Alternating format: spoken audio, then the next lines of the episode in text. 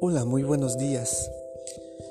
libro de Génesis, su capítulo 5, versículo 5 dice, y fueron todos los días que vivió Adán 930 años y murió. Fueron todos los días que vivió. La vida no es nuestra. Nosotros no somos eternos. Tenemos un límite de tiempo de vida que Dios nos da tenemos un límite de, tiempo de gracia que Dios nos regala.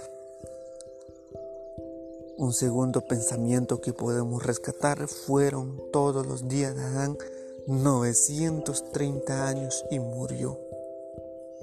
930 años era el límite de gracia que Dios le daba a Adán. Hoy 80 años de gracia es que Dios nos da 80 años de gracias para el ser humano. Por eso debemos administrar bien el tiempo de vida que Dios nos da. Debemos administrar bien el tiempo de gracia que Dios nos regala.